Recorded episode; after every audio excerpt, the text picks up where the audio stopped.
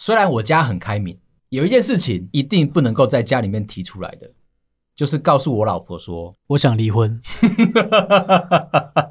告诉她说我想要使用社交软体 APP，会觉得我想在上面多做点什么，想要坏坏。但是呢，今天接到这一款业配，叫做 Kindred。收到这个业配之后啊，其实我心里面很紧张嘛，我就如实禀报，告诉我老婆说，它很安全，在上面不会有任何奇怪的假账号。这款软体使用专利技术，蓝牙 GPS 加 IP，杜绝了很多僵尸账号以外啊，即便你在上面跟其他人互动，也不会把你骗去柬埔寨。我老婆突然间觉得说，她要看住我。我要怎么样证明我是一个乖小孩？我就带着她到了饶河街夜市，把 APP 打开来。你看上面看到了饶河街这个区域，都是对美食有兴趣的人，都是对小吃有兴趣的人，而且都是真人，不会让你觉得说有什么怪东西在上面。后来他就让我开始慢慢的使用，慢慢去体验。第一关过了，对不对？下一关我找到了我前辈，一起去居酒屋吃饭的时候，开始在那边抱怨啊，聊天啊。边聊边难过了起来。原来我们到了这个年纪，身边的朋友越来越少，跟你有相同兴趣可以一起出来喝酒的朋友越来越少。灵机一动，我就打开了 Kindred。哎，在条通中山区这一带，还真的蛮多喜欢喝酒的好朋友。我就告诉我的前辈说，有这款 APP 在手，就算以后突然间有什么样不能够陪你的时间的话，你还有它可以好好的试用一下。前辈当然就觉得很紧张啊。哎、你这样讲是在硬推吗？我说没有啊，不然就拿我的账号去试试看。摸了个两三天，他说：“哎、在上面找到了朋友有一个很棒的功能，必须要先互相点对方赞，才可以开启聊天的这个功能。你觉得说有点害羞的话，你可以送个小礼物破冰。聊下来发觉说，其实大家在上面的这个社交互动啊，都只是找朋友，不是想要做一些奇奇怪怪、色色的事情。”他也慢慢的累积出小小群的好朋友出来，跟我说，其实他感觉起来非常的好用，但是里面有个小缺点，我刚刚讲嘛，没有僵尸账号，没有任何奇怪的东西，使用人数偏少，哦，就没有 tag 卡的，对，大家都是实打实的，有什么样的兴趣就有什么样的目的，就是想要在上面找到新朋友，所以我觉得，如果你现在对于你的社交啊有一些想要扩展的想法的话，对于市面上的那些交友软体，你觉得都太有目的性？试试看这一款 Kindred，它可以让你拓展你的社交圈，而且是没有压力的状况底下，你可以在上面就过着你想要过的人生。别人对你有兴趣，你也对对方有兴趣的时候，你们才需要开启聊天的话题，不需要在那边每天都有一些人进来跟你安安你好啊，喜欢吃什么住哪里呀？收到这些讯息你都觉得烦，对不对？跟大家推荐一下 Kindred。一个非常安全、非常好用的社交 APP。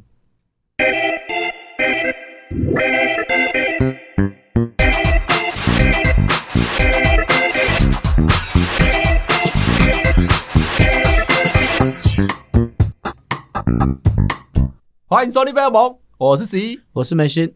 我们今天两个人的喉咙啊，都似乎因为小感冒的关系。嗯听起来更好听，一直很想确诊。天选之人。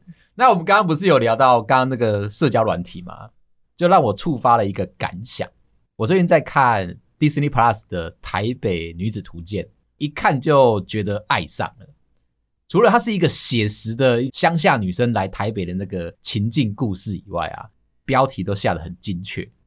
第一话的标题叫做“从台南永康”。到台北永康，我、哦、那要赚很多，很厉害，对不对？下一句话是心碎一地的台北梦，为什么啊？他原本怀抱着很大的梦想，他觉得永康的发展不适合他喜欢时装设计、喜欢化妆品设计的这一种时尚人，机会都在台北，大公司才在那里，他就想尽心力的，然后冲到台北来，寄居在他的小阿姨，小阿姨住在永康街上面。羡慕了吧？羡慕哦，嫉妒了吧？我也想要有这个小阿姨。两个城市落差了这么大，心里面想说，我来到台北就可以找到一个非常好的工作机会，五光十色，我甚至可以认识到非常多的人，对不对？一件好事都没有发生。一开始面试的时候，被化妆品公司的人笑说：“哎，你化的这个妆哦，不是台北人的妆，看得出来吗？看得出来，怎么可能啊？分得出来吗？哦，就是他那个腮红涂得很用力。刚到台北的时候，走在路上还在赞叹说：“哎、欸，台北高楼大厦、啊，人来人往的，很舒服。”瞬间就被 YouBike 叮铃叮铃给他撞下去，这样子跟他说：“不要站在路边，这是脚踏车要走的地方。”那个冷漠的感觉啊，让他突然间觉得台北好糟糕。哎、欸，真的哎，我也要讲一个台北很糟糕的事。我就在今天早上收到一个照片，就是我的车的照片，那是我被开单的照片。我早上载我儿子去他的幼儿园嘛，因为他在路口，那我就懒得弯进去，因为单行道我要绕很大一圈，所以我就把车停在路口出来的地方。我收到那张照片，就是因为我停在路口十公尺内。这个检举超级无聊，前后都没车哎、欸。哎、欸，很难得哎！我记得最近因为交通法规松绑的关系啊，我上班的路途越来越晚到公司，大家都开始可以很随性的停在路边，你想怎么样停就怎么样停。我现在就已经在跟我老婆，因为她接下来可能要去学开车。我说以前以为啊，只有台北县的某几个区域不太适合开车，从小就被教导嘛。那边的话，大家骑摩托车都不戴安全帽，那所以你去那边要特别小心。但是目前看起来，你也要小心，不要乱讲哪区。目前看起来啊，台北市开车也是需要很小心，随时随地都有人随便就停在路边，不能够对他做什么。昨天开在高速公路回家的时候，因为我会很乖乖排队下匝道的人，很多的朋友啊，因为心里面比较着急，就会觉得说有缝隙就要插进去。突然间看到一台很高贵的车子啊，就这样直挺挺的。放在我的车子正旁边，这个时候你要帮我设想一下，我是应该让出一个空间，不让？上班已经让够多了，我就有一点调皮的，一直黏着他，一直黏着他，一直黏着他。他后面呢有一台小卡车，小卡车也这样紧贴着进来，他们两个很有默契哦，似乎要跟我抢两个位置。那我心里面就焦急了嘛，我就想说，哎、欸，欺人太甚哦，你们两个讲好了是不是？最后面突然间高速行驶来了另外一款高级的车子，急急的这样驶过来，快要顶到那一个小货车的时候，突然间方向盘一转，切到隔壁车道，再切回来，我惊呆了。高级车有这样子的一个魅力，对啊，快要撞到，先想说你的第三责任险有没有保下去。超额够吗？看完了《台北女子图鉴》的时候，哦，对对对对对，心里面有很大的感触。最新一集呢，开始要在台北过生活、交友，做法其实就是跟一群好朋友，高中时候的好朋友一起来台北打拼，一起出去玩，又认识朋友的朋友，互相的交往，这样子。整件事情啊，都让我突然间觉得说，哎，在台北交朋友好麻烦。我说的那个麻烦是，如果你没有一个一个好的方式，或者是我们刚刚讲的那个社交软体的话，其实你要认识到朋友很难诶。台北人超冷漠，就像我当初一进这个公司的时候，我想要认识其他人，大家都用一个非常讨人厌的眼光看着我，又不知道你会待多久。对，这就是我现在看完这部剧的时候一个很深刻的感受，就在跟我老婆讨论。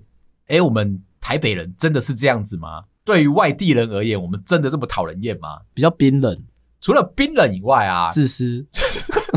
除了自私以外啊，可能带着一点点的那种令人憎恨的那个个性在。我觉得应该都是保护自己吧。嗯，所以立场不同啊。而且我们很喜欢酸别人。对，不管任何的问题，如果你想找我倾诉。当下会先判断一下我们有没有什么利害关系。交朋友在台北是一个非常困难的事情。当你找到好朋友之后，你会特别的珍惜，这也是台北的长处。今天在老家，你遍地都是朋友。如果你今天在学校被打了，一喊，所有城镇的学校，你的朋友都会到校门口来帮忙。那你怎么会被打？有可能你是家境比较好，别人都在公立。然后你去了一个私立，就有可能会遇到这个状况。哦，对，没错。但是不管你如果在台北的话，这件事情是不会发生的。你今天在校门口突然间被别人霸凌了、顶撞了，你很生气，拿起手机来，哇，没有朋友。朋友都还在宜兰。这个就是我觉得台北哈有一点愧对外地人的地方啊，就我们真的太冷漠，而且不习惯跟别人交往。现在因为看了很多心灵层面的书啊，另外就是我跟我老婆的沟通最近很良好，所以我们就很热心的、很慎重的在分享自己每天的生活故事。久了之后，我突然间觉得我的心灵开阔了起来，不再是那么冷漠的人。即便对方翻白眼，即便对方不理不睬。都还可以保持着一个热忱的心，他可能想叫你停下来哦。滴水能穿石，对不对？对，所以呢，当你要去融化一个很冷漠的人的时候，你要备足着足够的热情。你知道为什么会有温室效应？为什么北极、南极的冰山开始融化？就是因为这一些的温暖，造成那个很冰冷的冰山。突然间的流，不要乱教，拜托，你自己演回来。看完了这部剧之后啊，我心里面的感触，很想要好好的拥抱我身边的朋友。以外，我觉得更应该是让大家不要再这么冷漠的对待身边的人。如果你有机会，你就好好的出去认识新朋友，好好的跟别人敞开心胸的聊天。哦，你是这么正能量哦。你要想，我刚才还在讲我违停呢。提醒一下会怎么样子？你想想看哦，今天你在一个陌生的城市认识的一个新的朋友，你们会聊什么样的话题？哇，这个很难呢。对，但是不管，重点是用你的热情。上班有很多痛苦啊、难过啊，你就一股脑的倒给对方。那万一是他害你痛苦呢？那你不会约他出去玩吗？应该是不会。我来讲一个我身边的同事发生的故事。最近蛮春风得意的，终于交了女朋友。先前其实是在交友软体上面遇到这个女生，当时他们都还太年轻。你在偷塞叶配吗？没有。好，我觉得是一个触发，真的很想要聊这个故事。在这个时间点，我的这个同事呢，跟女朋友在交友软体上面认识，认识的时间非常的早。那一年，每一个故事啊，只要先讲那一年啊，大家都会把记忆拉到很遥远的嘛。然后照片泛黄啊，然后徐志摩旁边还有人在牵牛啊，是这样吗？差不多。那一年，女生十八岁，男生二十八岁，在交友软体上面邂逅了，差了十岁，差了十岁。男生一直很积极的想要找对象，所以他觉得说认识朋友不要分年纪，约出来见面感觉都还不错。但是第一眼的时候吓到他了，小姐，请问你有十八岁吗？你知道那个女生啊？虽然在软体上面聊天的时候讲话很成熟，实际上她的外形是稚嫩的。男生这边就会很紧张，会想说：“嗯，这个依据这个世俗观点来说，哈，嗯，如果是跟未成年的人，刑法也是 不用世俗，跟未成年的人交往的话，是会造成一定的麻烦。他们两个其实就开始聊天，但是一路到很久之后，等到女生。快要大学毕业，两个人现在才在一起。虽然年龄的差距没有改变，但是两个人的心智都特别特别成熟了，也认识一段时间了嘛。对，也经营了蛮长一段时间了。我觉得这是好的故事。我在分享另外一个，大学才在一起，大学才在一起。哦，OK，对，你看他们经营了这么久，才能够让两个人决定说可以跟对方，或者是警察不会把他抓走。那不好的故事是什么呢？这也是。发生在我们的朋友当中，她是一个女生，她也是在交友软体上面遇到了一个三十七岁的男生，有一点公子哥的态度，觉得这个男生可能不适合第二次再继续约会。他们约会的时候是约在餐厅里面，有一点像小相亲这样子，两个人一起吃饭，席间呢，整整两个半小时，男生喊出了二十七次的“我妈说”，这么精准，精准。他说的二十七次，有人在旁边计分吗？服务人管又讲一次喽。二十七次并不包含代名词，我妈妈她哦，这样就要算只有一次哦。OK，对，okay. 所以呢，种种的妈妈的这个胁迫底下啊，女生这边有一点痛苦。妈咪可以吗？比较没有那么侵略性，可能也不行。重点来了。这个男生其实衣冠楚楚，家境条件都还不错，一直把我妈说挂在嘴边，是不是忍一忍好像就可以通过了？有一个不能忍的，吃饭的时候咀嚼会发出声音。哦，这个我真的超不行，对，这个很想掐死他，而且这是一辈子的事情哦。对，你在旁边陪他吃东西的时候，等下 就有被掐有没有？这两个故事呢，合起来跟我在看剧的那个心情都很像。你在认识朋友的时候，你不设限，但是你一定会遇到好的跟不好的。每一次遇到一个新的人，不管他是好的不好的，都会为你的生活里面注入一些故事，就会到 Podcast 上面来，让我们可以分享给大家。这样子经营好像有点像广播，有没有？有。我觉得人在的社会生存一定需要朋友，所以你就是勇敢的出去外面社交，好好的经营的人生，这件事情最重要。再来，我要聊一下。被我妈抓去看房子的事情，整件事情都让我非常的开心。为什么？突然间看到我妈咪呀、啊，可以叫妈咪吗？可以，第三次喽。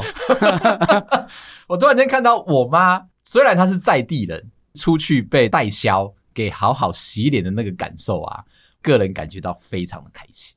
结婚之前，其实我们就有去看了附近的房子。那那个时候，代销其实就有一点点不想卖。因为可能看我太年轻，我是带着老婆去看。那个时候，代销直接跟我说：“我们这一栋都卖完了，地主户占了百分之七十，目前只剩下二楼可以让你们看。二楼其实是铁卷门的地方嘛，对啊，很吵吧？你就只能够就是看了，但是他就是不想卖你。这一次，我心里面带着这一个悸动跟这个兴奋的感觉，我就跟我妈去看。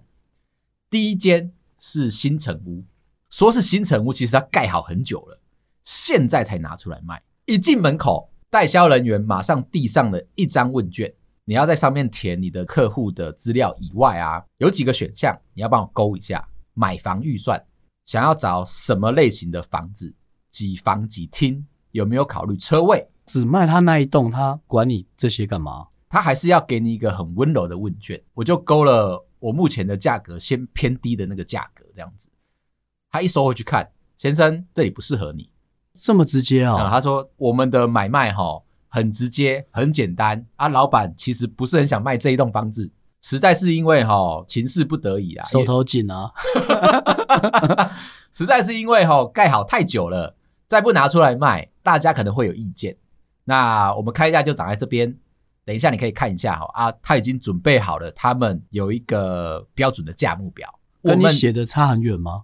不会，它其实那个价格蛮透明，就是他有把前两个月的实价登录也写在那个上面，就是他没有打算骗你了。对，他就是一个很诚心诚意的一个代销，我觉得没有什么太大问题，除了他刚刚一开始那个态度，你买不起。那他就转过来看一下我妈，哎，请问是伯母要住的还是儿子要住的？我跟我妈两个就互看了一下对方，说一起住。哇，这个选项是最不好的。你已经被别人有一点点看不起了，势必跟我妈就觉得要联手反攻。我们一起住，买一个三房合理吧？把你们最大平数的拿出来谈。我买房子齁，跟我出去吃饭都有一个特性在，先给我最贵的，就像去找餐厅一样。如果你今天到了他们家，点了他的招牌菜，即便价格很高，但是不好吃，你是不是在你心里面就有一个判断在了？所以我去买房子也用同一个目标。给我最贵的，有种你去永康街讲一次，那个真的就是心碎一地的台北梦哦。你真的很羡慕那一区耶，我很喜欢那一区，我比较喜欢青田街，就是在更后面，一样的意思。夸下海口跟对方要了一个最大坪数的，对方的态度还是有一点，你行吗？这样，那我妈当然就补上一句啊，我们是在地人呢。你这一间房子盖多久了？我会不知道吗？我原本以为讲这句话有用。我妈以前小时候带我去到处看房子的时候啊，她都会呛这一句。我就住在那个斜对面，告诉对方她懂行情，她懂行情，说不定这几个住户都是她认识的朋友，是朋友介绍来的。不管怎么样，你不要想洗我。代销最近都有一个很棒的话术，我不是在地人，所以你跟我讲这么多没有用。你跟我讲你住在哪一条街，我不知道。哇！我妈尴尬了，不管她还是硬讲。我知道啊，你们这一户的地主是谁啦？他们都跟我是一个好朋友啦。我就是因为他们都有介绍，跟我说很不错，我才来的。代销要继续说，没有折扣。就当我们走到了八楼，开始在那边看他们有装潢好的食品屋嘛，突然间就凑到我身边来，问了我一句：“弟弟啊，价格哦，可不可以再多一点点？看你在问卷上面填的价格啊，好像不是这么简单，多拉高一点点，或者妈妈一起住嘛，妈妈可以赞助，我觉得就有机会可以买一户。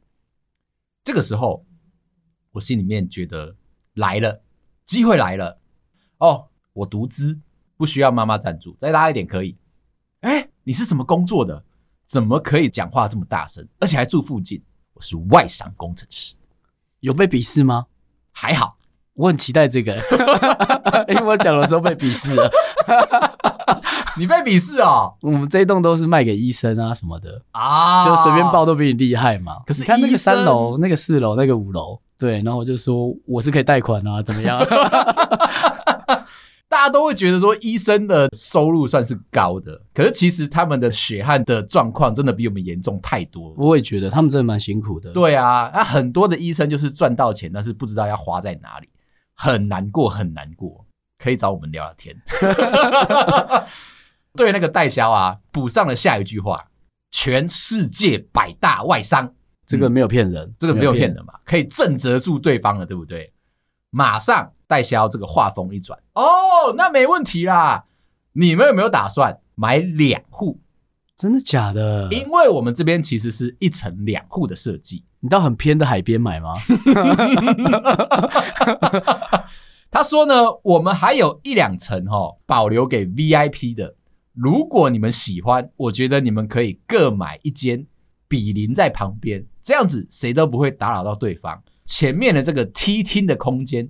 全部都是你们的，你想要把你的鞋子摆出来无所谓，别人也不能够到你这一层哦，没办法投诉你，还是他一看你就是会把鞋子摆在外面的人？我猜他是看我妈啦，但他想要讲的是说，哈，一层两户嘛，都买下来了，那个使用空间整层都是你的，再加上他们的电梯其实是有门禁控制，给你的门禁卡只能够到你那一楼，你不能去其他楼。那别人就不能够到你这一层来看你在干什么？有楼梯吧？有逃生梯，他可以来。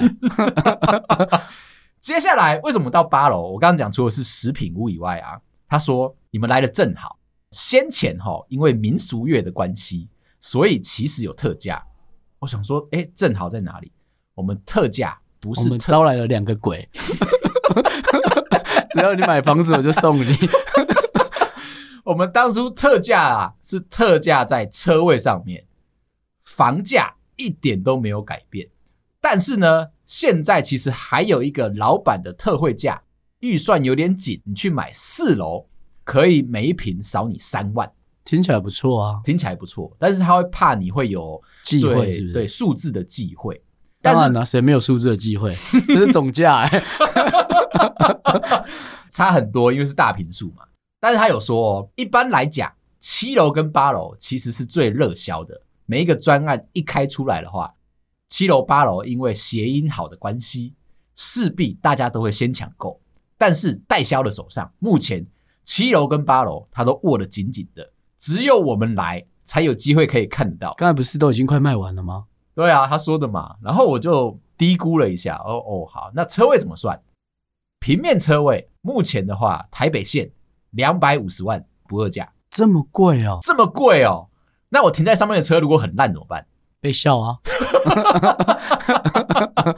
机械车位一百五十万，但是它是三明治的那个夹层哦，懂。它还会分成说，哎、欸，你是想被夹哪里啊？中间的最贵，接着被带到了长辈房。他说呢，我们这个坐向很棒，坐北朝南。现在哈，COVID nineteen 的关系。我们要学着跟病毒共存，怎么样可以跟病毒共存呢？他接着就把床头上面的隔板拉开来，其实是一条窗户。他就说呢，我们这个坐向坐北朝南哦，下午的时候阳光可以晒进来，照在你的整个房间里面，太阳光的自然紫外线就可以帮你杀菌。是是这样吗？是这样。我心里面又再想了一下，坐北朝南。跟你下午的时候会晒到太阳？哎，对啊，是有装镜子在外面吗？是反射是不是？哎，这样又可以杀菌。重点是那是长辈房，所以我妈如果住在里面的话，你比较想杀了，不一定是细菌啊。走出来之后，他就开始跟我们聊。哎、欸，年轻人啊，我跟你讲哦，昨天刚刚好董事长有来，他有说他再也忍不住了。这里的物价啊，已经涨到一个不行了，可是他还是卖这么优惠的价格，甚至我们还有一点小小的促销。你现在不出手哈，我跟你讲很危险哦，这是一个暗示。哪里危险？董事长说不定后天来就说要涨价了。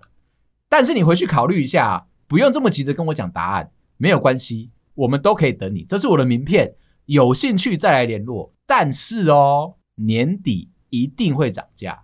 董事长说，最近好像心情不是很好，因为升息吧。董事长压力好像有点大。那我说怎么办？如果你要涨价的话，我现在跟你谈的价格，跟我下次来会不一样吗？他说没关系，我这边有一些扣打可以让你使用。你收着我的名片，我们交换一下，到时候你打来，我就知道说是你，价格就摊在这边。我妈这个时候出来插嘴了，对面那一栋目前正在谈都更。他就说：“对面那个大房东我也认识啊，他们开出来的价格就没有你讲的这么夸张。”戴小又说：“要来就来，不要就算了。”准备要送走我妈妈了。我叹了口气，买房子好难，而且我妈没有要买。你妈没有要买？我妈没有要买啊！啊，她进去干嘛？那一栋大楼不是盖好很久了吗？我妈开始边回家的时候边骂：“我明明就知道，她当初其实是疫情之前就已经进料了。”它的所有的成本都是疫情之前的价格，本来就是他开价的半价。你妈是采购吗？他发挥了在地人的精神，一直看着我们家旁边的，从零到有，对都市发展计划嘛。他现在也会用一些 APP 来去看说我们家附近的房子的状况。他已经认真的在实地的走访每一个区域，他都想要知道价格，但是他没有要买。他只是在告诉我说，这个价格太夸张了，我们还可以再等。接下来，我们来认真聊一下我想要说的主题。我想问一下哦，如果你今天在吃饭的时候跟朋友一起出去聚餐，你最不能够接受啊，同桌的人对你做什么？这是一个心理测验，我们要来测试你目前的心理压力的指数。一个是不停的拍照，另外一个是咀嚼声很大，再来是每次都吃剩很多食物。最后是不停的用手机，不停的用手机吧。我靠，怎么样？中了是不是？中了，中了，中了！有三千万吗？你目前的压力指数百分之百，诶为什么？他说，呃，你现在正处于高压当中，而且已经影响到你的睡眠品质跟健康哦。哦，蛮准的，蛮准的。嗯，那你这些事情都是从过往一直累积下来的，你要想办法找到压力，才能够把它释放掉。不能够一直没有挣扎的站在那边，就被压力一直催啊，一直弄啊，一直弄啊，这样子。压力是个人吗？他没有告诉你一个确切的压力的方向。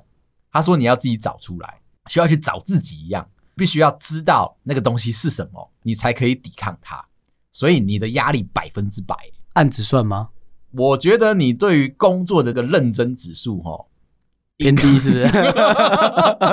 那我也不逞强了。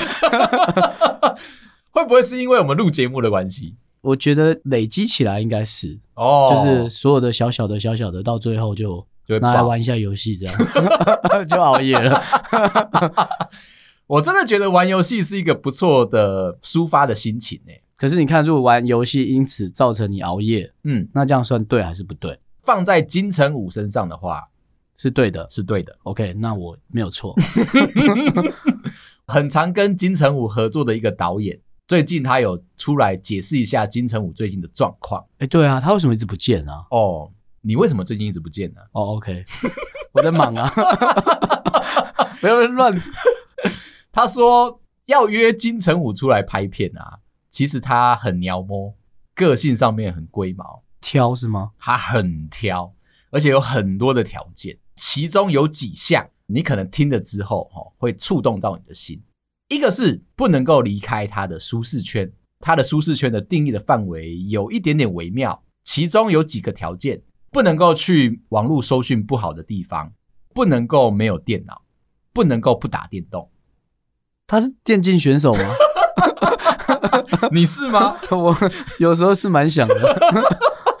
大家都知道。陈武本人哈，热衷于打电动这件事情。我要讲一下，他以前有代言过一款游戏，叫做《鬼武者》，他的名字叫做明智卓玛介。我在玩的时候特别的投入，只要是脸像是他的话，那个游戏我就会特别投入，如同是我自己在玩那个游戏一样。哦，你会有一个代入感，我会有一种帅哥的代入感。所以呢，我最近玩的另外一款游戏是木村拓哉的侦探游戏。在玩的时候，我女儿会在旁边说：“爸爸，那个人好帅哦，你可不可以玩那个帅哥侦探的游戏给我看？”我就会撇下他，告诉他：“爸爸在骗人。”金城武代言的那一款游戏之后，嗯、我整个玩的非常的顺手。金城武本人其实也是个电玩宅，他如果要出去拍片，除了剧本要好，导演要好，角色要好，重点是他刚才的要求没有那些啊。我怎么没听到有这些？重点是网络要好啦，不能够有任何的 latency 哦，不能够有任何的延迟。我觉得走到哪光纤到哪是是？对，你一定可以在这里面得到很多的启发。对于陈武本人来说，非常的重要，你就懂了吧？为什么你的压力那么大？可能是因为这个网络不好，这是什么理由啦？你不觉得是吗？如果你今天是金城武，到了一个深山里面，可能在中国拍戏嘛，如果他去拍赤壁的时候，啊，不是都要看着一大堆的？哦，对，可能是在比较郊区嘛。对啊，那边有光纤吗？没有。那边有网络吗？没有。那你觉得他会愿意去吗？对，这样等级可能就掉了。对。有一次呢，他推迟了一个导演跟他的一个邀约，他说了一个很关键的原因：我的网友在线上等我，这很重要啊。哎、欸，你看啊、喔，平常那些人在陪他玩，对，为了一件事情，嗯，然后取消一个很重要的活动，对，他们怎么办？他们怎么办？这就是压力，没错。那他应该会跟我选一样的，他应该会跟你选一样的。还有其他的，像是你刚才是认真讲的吗？认真啊，这是一个报道是吗？对，这是一个陈武本人的报道。OK，、嗯、我是怕有人误会你，我让你有个澄清的机会。那你会选哪一个、啊？我会选那个吃东西咀嚼声非常的大。虽然我去吃拉面的时候，我会发出声音来，你也会这样吸得很夸张，一定要吸得很夸张。在台湾也是，一定要吸得很。台北也会，一定要。台北瞪吗？台北虽然冷漠吼。但是拉面师傅冷漠的这个指数超级超级的高，你今天不在他面前珍惜着这一碗面，稀里呼噜的就把它吃完，告诉他说：“欸，你煮的面真好吃。”他还有可能会瞪你。你真的会称赞厨师吗？我会。台北吃拉面就是一定要稀里糊涂，对不对？可是你去吃其他东西，你就不能够稀里糊涂的。你去吃路边的面店，你这样稀里糊涂的，老板可能会拿那个甩面棍打你。安静吃的。选这个选项啊，压力指数是百分之六十。他说呢，你现在正在面对一个非常重要的工作责任，让心情还有你的生活绷紧的很严重。你必须要放慢自己的脚步，专注在放松心情就可以了。跟我刚刚那有不一样吗？有一点点不一样。你刚刚是为了某件事情执着嘛？可是你不知道你要怎么样放下它，因为你还没有找到压力，可能是网络，可能是排名。可能是工作，呃，工作可能没有，可能是家庭。我的这个选项呢，比较像是已经知道什么工作很重要，我有一个巨大的责任，背负起它，我才可以完成全人类的使命。高谭市就交给你了，因为这样呢，我要学着放松自己的脚步，不要让整个压力跟责任呢挂念在心上，压垮了我自己。虽然你很想要拯救世人。但是你要想想看，不是每个人都愿意被你救。对，这很重要。有些人正义感真的太强了。比如说，我们刚刚不是开会的时候嘛，我们就遇到同事在线上滔滔不绝的讲了一大堆他的专业的东西，开始指正所有的人都没有把事情做好，就因为公司有了他，所有的事情都拨乱反正了。然后他在很强烈的正义感的时候，主持人就跳出来讲话，谢谢我们这位专业的同事的发表。请问在场各位还有没有对于他的说法有其他意见？静默了五分钟。当你在工作上面变成一个这样子的人的时候，你会觉得很夸张，对不对？对啊，不如唱一首《爱你》就好了，反正也没人在听。我女儿这两天的学校的表演，真的，他很认真的在练《爱你》。真的吗？真的，非常的认真。哦，那你女儿很会抓人家胃口。我觉得是学校很聪明，他知道说现在的流行长怎么样子。如果我女儿在家里面跳，应该都不会造成所有人的负担。如果她去跳一首比较老的歌，或者是那种很奇怪的带动唱，你会觉得被洗脑。像我现在每天早上起床，我都觉得被洗脑。